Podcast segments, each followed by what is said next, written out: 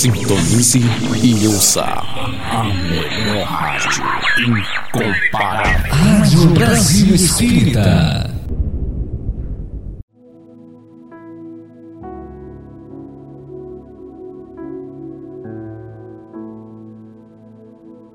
A partir de agora, pela Rádio Brasil Espírita, Evangelho no Lar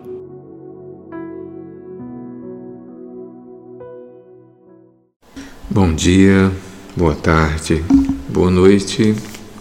Saúdo você que me escuta nesse instante. Essa é a Rádio Brasil Espírita. Esse é o programa Evangelho no Lar.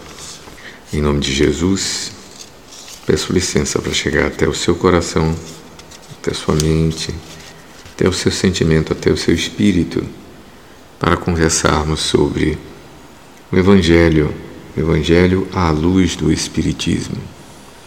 O programa Evangelho no Lar tenta chegar até você, trazendo a mensagem evangélica à luz do Espiritismo, da doutrina espírita.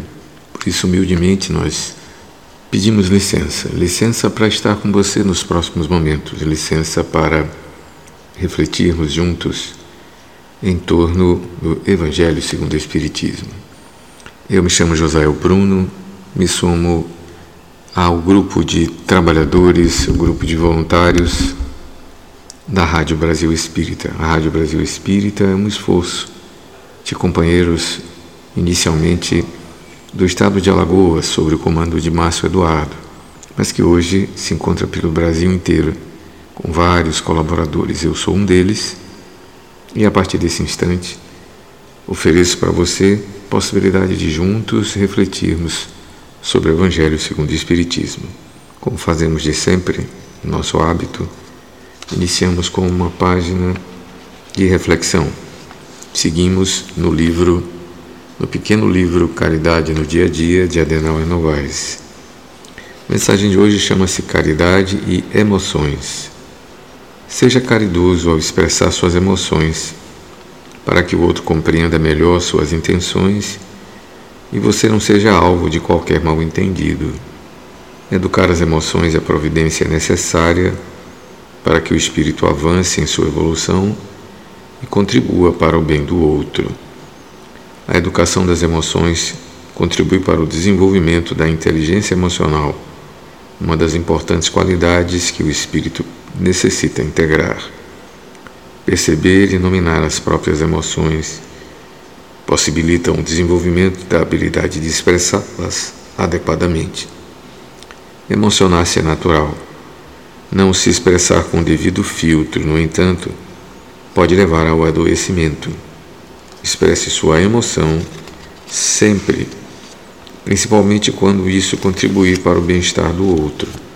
Em tudo o que fizer, dê sempre seu melhor, contribuindo para que o outro também proceda da mesma forma agindo com a excelência que lhe é possível, sobretudo na expressão emocional equilibrada, você estará fazendo a caridade que transfere para o ambiente vibrações de harmonia e paz.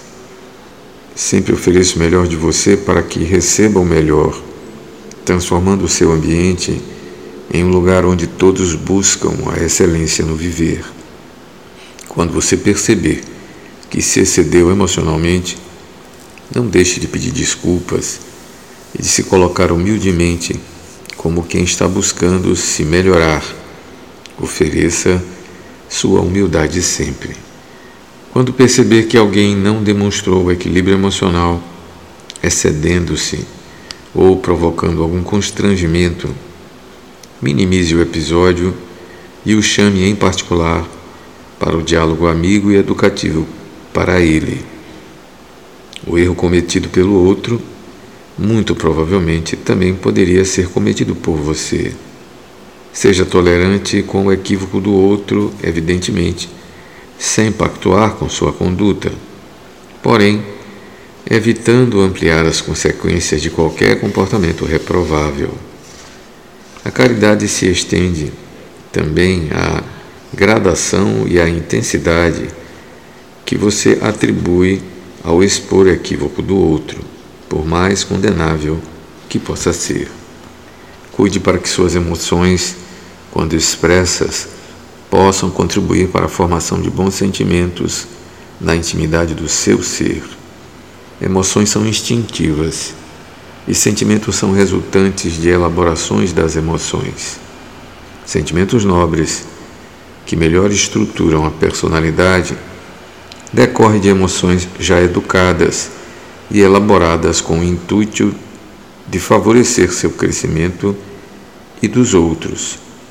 Expresse sentimentos quando eles proporcionem o bem, a paz, a alegria e o amor que contagiam a todos. Seus sentimentos podem ser excelentes meios de trazer bons fluidos, de veicular esperança e de valorizar a vida. Essa é, pois, a nossa mensagem de hoje no livro Caridade no Dia a Dia. Caridade e Emoções. E com ela nós abrimos o nosso Evangelho no Lar desse momento. Então, a partir de agora, vamos ler o Evangelho fazermos pequenos comentários. Vamos a ele. Começamos hoje mais um capítulo do Evangelho segundo o Espiritismo. Chegamos até o capítulo que é a joia da coroa dessa obra. Chegamos ao capítulo décimo primeiro.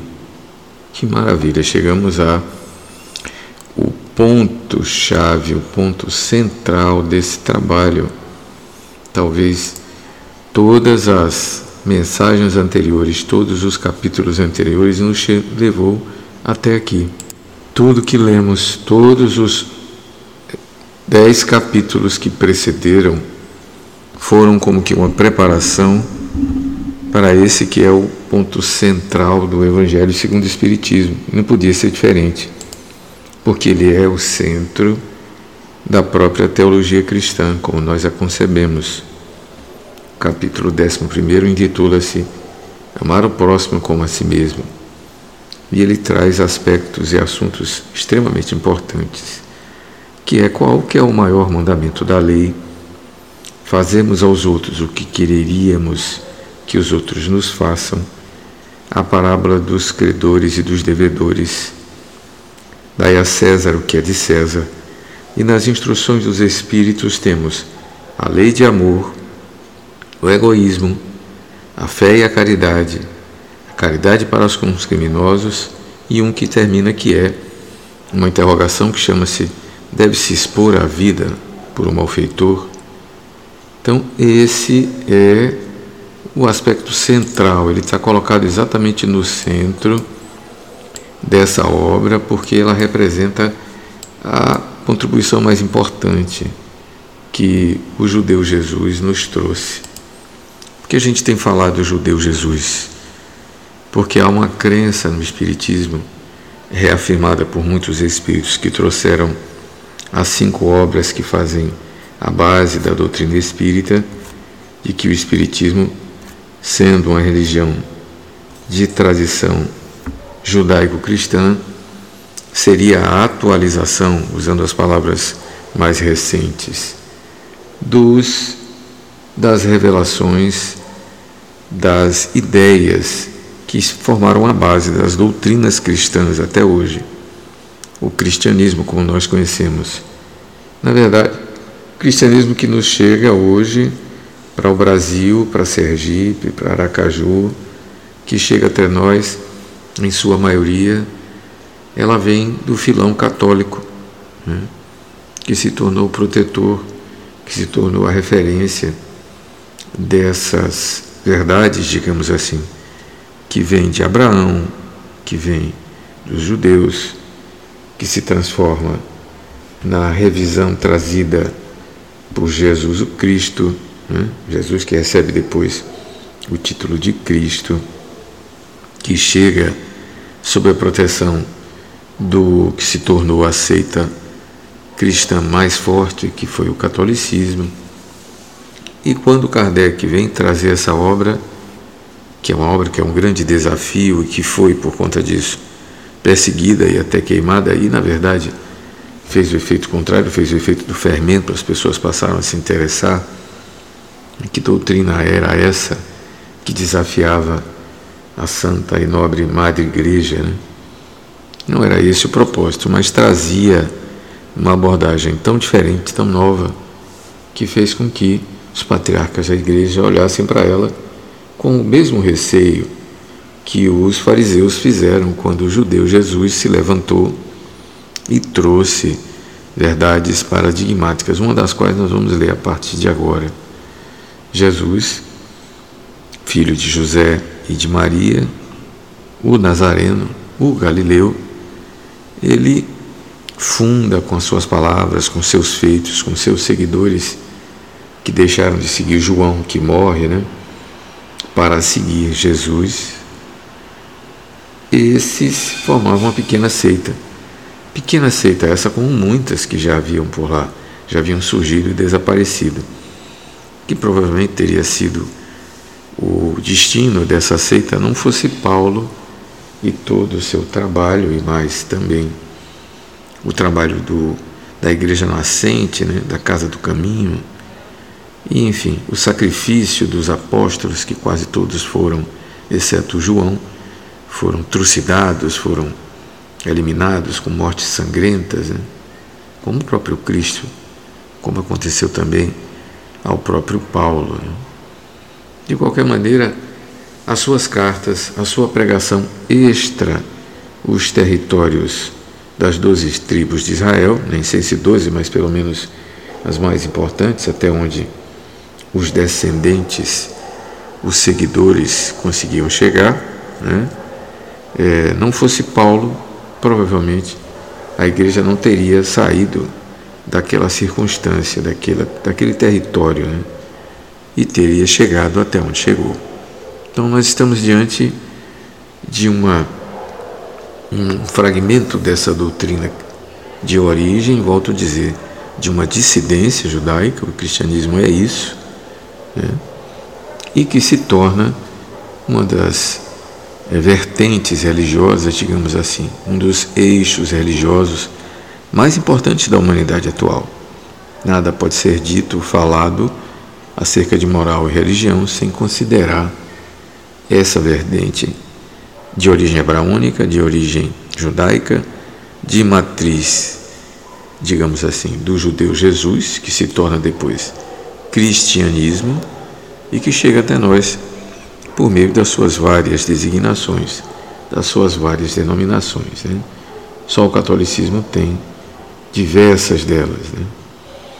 Mas vamos ao que me interessa. O eixo central, como eu disse, dessa obra, chamada Evangelho segundo o Espiritismo, foi construído para a gente chegar até o capítulo 11. Amor ao próximo como a si mesmo. Claro que haverão outros capítulos que vão continuar falando do amor, da caridade, do jeito correto de se comportar, do amor a Deus, mas aqui é o paradigma central.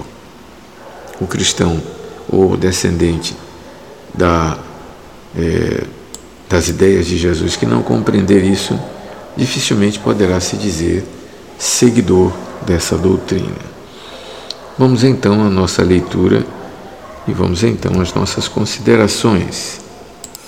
O maior mandamento: fazermos aos outros o que queria, queríamos que os outros nos fizessem. A parábola dos credores e dos devedores. Então, Evangelho de Mateus, no capítulo 22, os versos de 34 a 40. Os fariseus, tendo sabido que ele tapara a boca aos saduceus, reuniram-se, e um deles, que era doutor da lei, para o tentar, propôs-lhes esta questão: Mestre, qual o maior mandamento da lei? Jesus respondeu: Amarás o Senhor teu Deus de todo o teu coração, de toda a tua alma e de todo o teu espírito este é o maior e o primeiro mandamento. E tendes o segundo semelhante a este: Amarás o teu próximo como a ti mesmo. Toda a lei e os profetas se acham contidos nesses dois mandamentos. É também do Evangelho de Mateus, dessa vez no capítulo 7, verso 12. Fazei aos homens tudo o que quereiras que eles vos façam pois é nisso que consiste a lei e os profetas. E em Lucas, no capítulo 3, versículo 31. Tratai todos os homens como querereis que eles vos tratassem. Então nós temos aqui duas citações de Mateus e uma de Lucas, dando falas convergentes sobre o mesmo assunto, ou seja, trate como gostaria de ser tratado. E o maior mandamento é amar a Deus, mas o segundo, que é semelhante, ou seja, parece estar colado, é uma condicionante, amar ao próximo. Sigamos então agora para outro, outra parte do evangelista.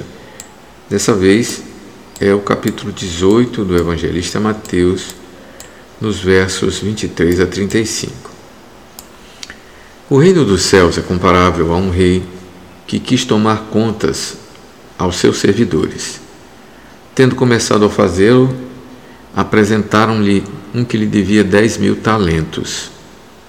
Mas, como não tinha meios de os pagar, mandou o seu senhor que o vendessem a ele, sua mulher, seus filhos e tudo o que lhe pertencesse para pagamento da dívida.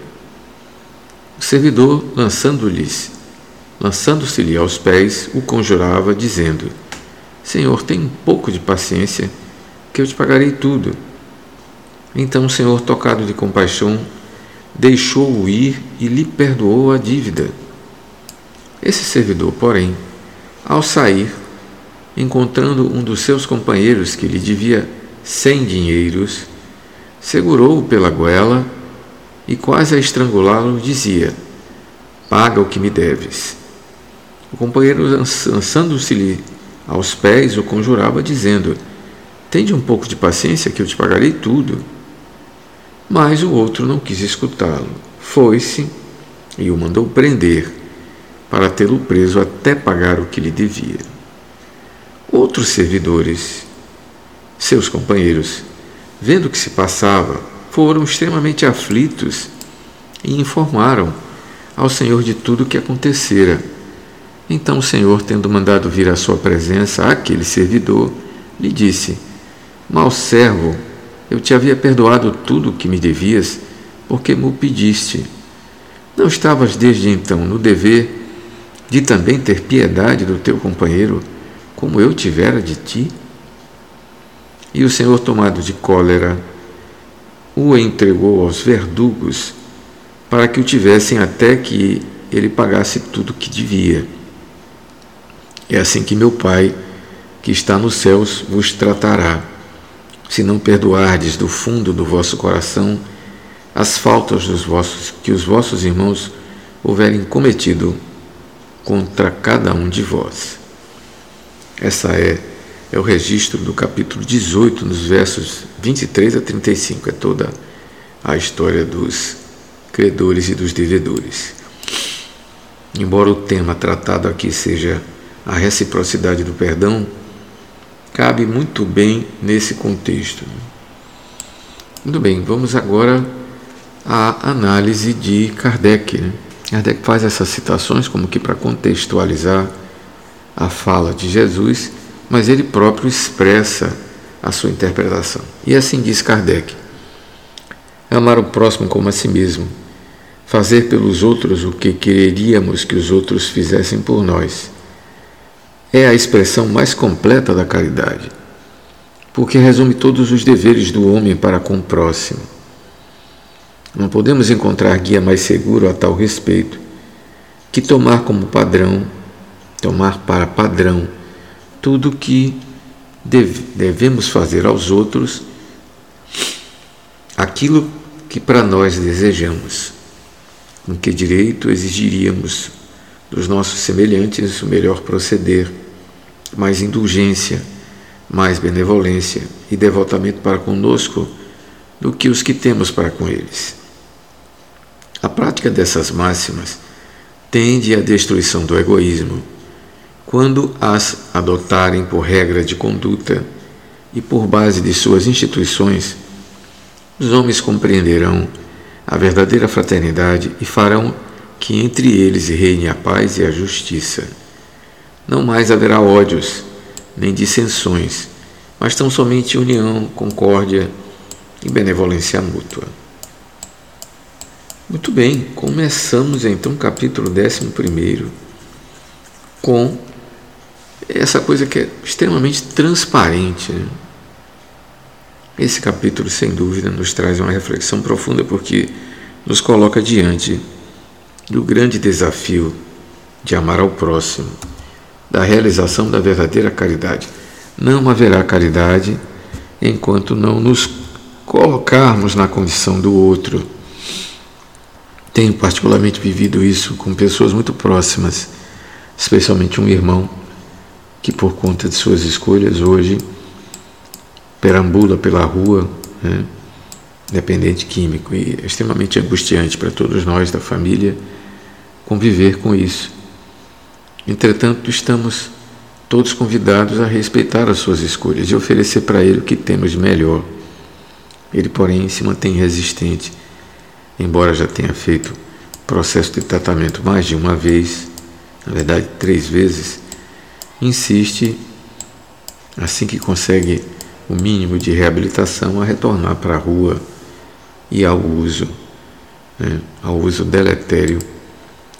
Mas, considerando ele na condição de dependente e considerando como espírito imortal, filho de Deus, como todos nós, o que podemos fazer é oferecer o que temos à disposição. E nesse momento é a redução de danos. É oferecer a ele água, comida, roupa e eventualmente lugar para ele ficar, sabedor de que ele não está disposto a ficar em algum lugar nenhum. Prefere perambular pelas ruas. Mas essa não é a questão. A questão que nos traz aqui é o que eu gostaria que fizessem por mim estando ele, estando eu numa situação como essa. Eu consigo imaginar que acolhimento, né, apoio, ajuda. Por outro lado, gostaria que me ajudassem a sair da condição que eu estou, me fortalecessem nas minhas escolhas e tivessem paciência comigo, me oferecessem também caminhos de cura né, e ficassem ao meu lado em minhas crises. E é nesse entendimento que nós temos feito né, o que pudemos. Na verdade, é, voltando aqui à análise que Kardec traz, né? Kardec separa três artigos, dois de Lucas e um de Lucas, que coloca claramente: né? Jesus é objeto de uma cilada dos fariseus, que sabia que uma outra facção dos judeus já havia sido, digamos assim, é, tapar-lhes a boca, que foram os saduceus. Então, fariseus, para serem mais sabidos do que os saduceus, resolvem propor uma questão a Jesus. Né? Será que ele conhece a lei? Será que ele entende? Qual o entendimento dele da lei? E começa perguntando qual é o maior mandamento. Jesus não titubeia. Né? É o primeiro mandamento do Êxodo, desculpe, do, dos Dez Mandamentos, né? Do Decálogo, colocando melhor, me perdoe.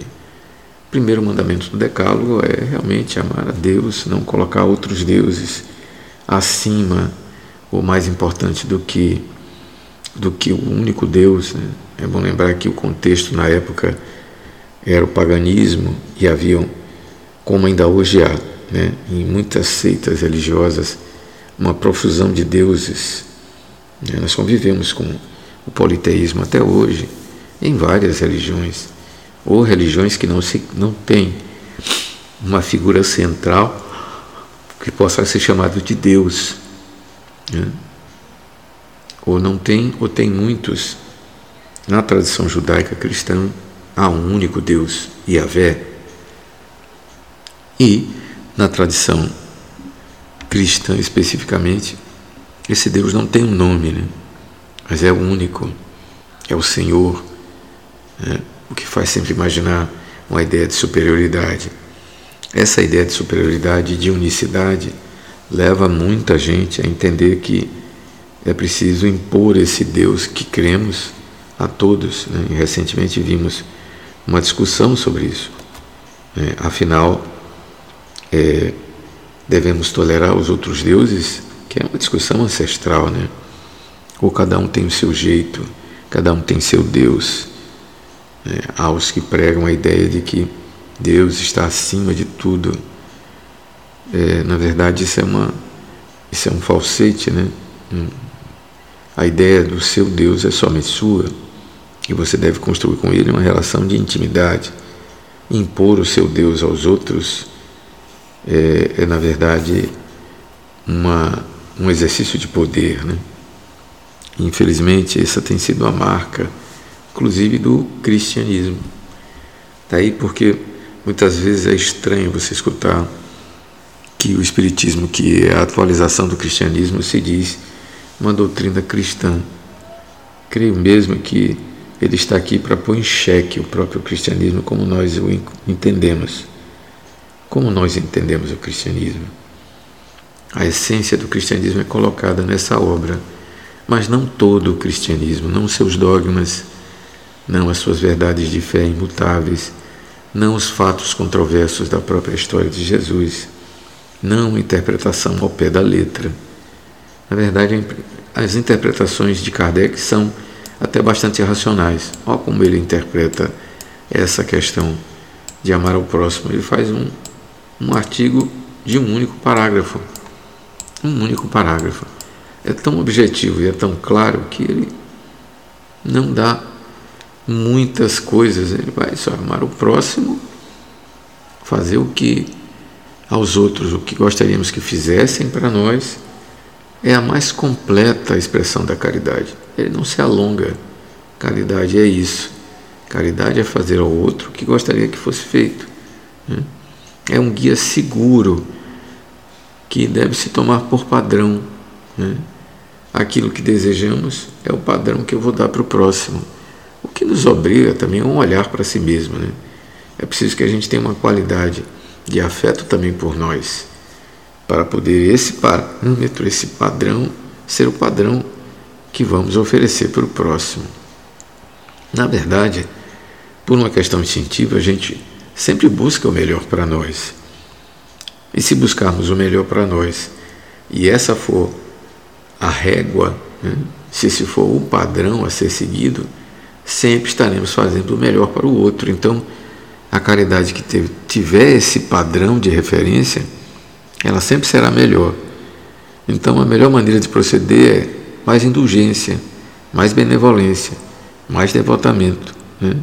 E ele coloca na história dos credores exatamente o, o oposto. Ele diz assim: como você pode exigir mais indulgência, mais benevolência, mais de, devotamento para você, ou seja, como eu posso exigir para mim todas essas coisas, se não temos para com o próximo. Né? Ou seja, você não é um condicionante, mas é também para que você enxergue como o que você está fazendo para o próximo e o que você espera para você. Né? O que você, na verdade, exige que façam para você. A regra de conduta, então, passa a ser essa e é a base a partir da qual deveremos erguer a sociedade, né? as instituições, porque isso vai nos levar para a verdadeira fraternidade para a justiça e a paz social e vai pôr fim aos ódios e às dissensões. Nós temos, na verdade, muita dificuldade de ver isso acontecendo hoje em dia, até pela nossa prática individual, familiar né? e globalmente. A gente não precisa nem tão longe para falar do globalmente. Basta a gente olhar para o que está acontecendo nessa guerra, infelizmente, que vivemos nesse momento, em novembro de 2022, né, por conta do processo eleitoral que acabou de findar-se e ainda se mantém o clima de hostilidade. Então a gente fica por aqui hoje, né? Está muito claro, na próxima a gente vai ver, dai a César o que é de César, dai a Deus o que é de Deus e vamos ficar por aqui hoje. Então, chegamos na joia da coroa, chegamos no assunto que é o assunto mais importante, talvez, desses, dessa obra. Essa obra eu creio que ela existe exatamente para que a gente possa é, compreender esse mandamento maior né? e compreender que é preciso que a gente tenha atenção, muito cuidado para com o próximo e fazer essa como uma regra básica da caridade. Ficamos por aqui hoje, agradecendo a você sua atenção, pedindo por todos nós, pela nação brasileira, pedindo para que tenhamos calma, paz, desenvolvamos a resiliência, oremos uns pelos outros, tomemos o que queremos para nós como a referência do que queremos para todos. Nós precisamos construir dentro de nós primeiro esse essa regeneração que tanto a gente sonha. É preciso amar o próximo e perdoá-lo. É preciso desenvolver também resiliência para lidar com resultados que não são exatamente o que nós imaginávamos. É preciso pacificar-nos. É preciso aceitar até a própria democracia como a nossa referência e a nossa base para a construção de uma sociedade mais humana, mais cordata, mais fraterna, mais feliz. Desejando a todos muita paz, muita luz em nossos corações, sigamos em frente. E Deus nos abençoe.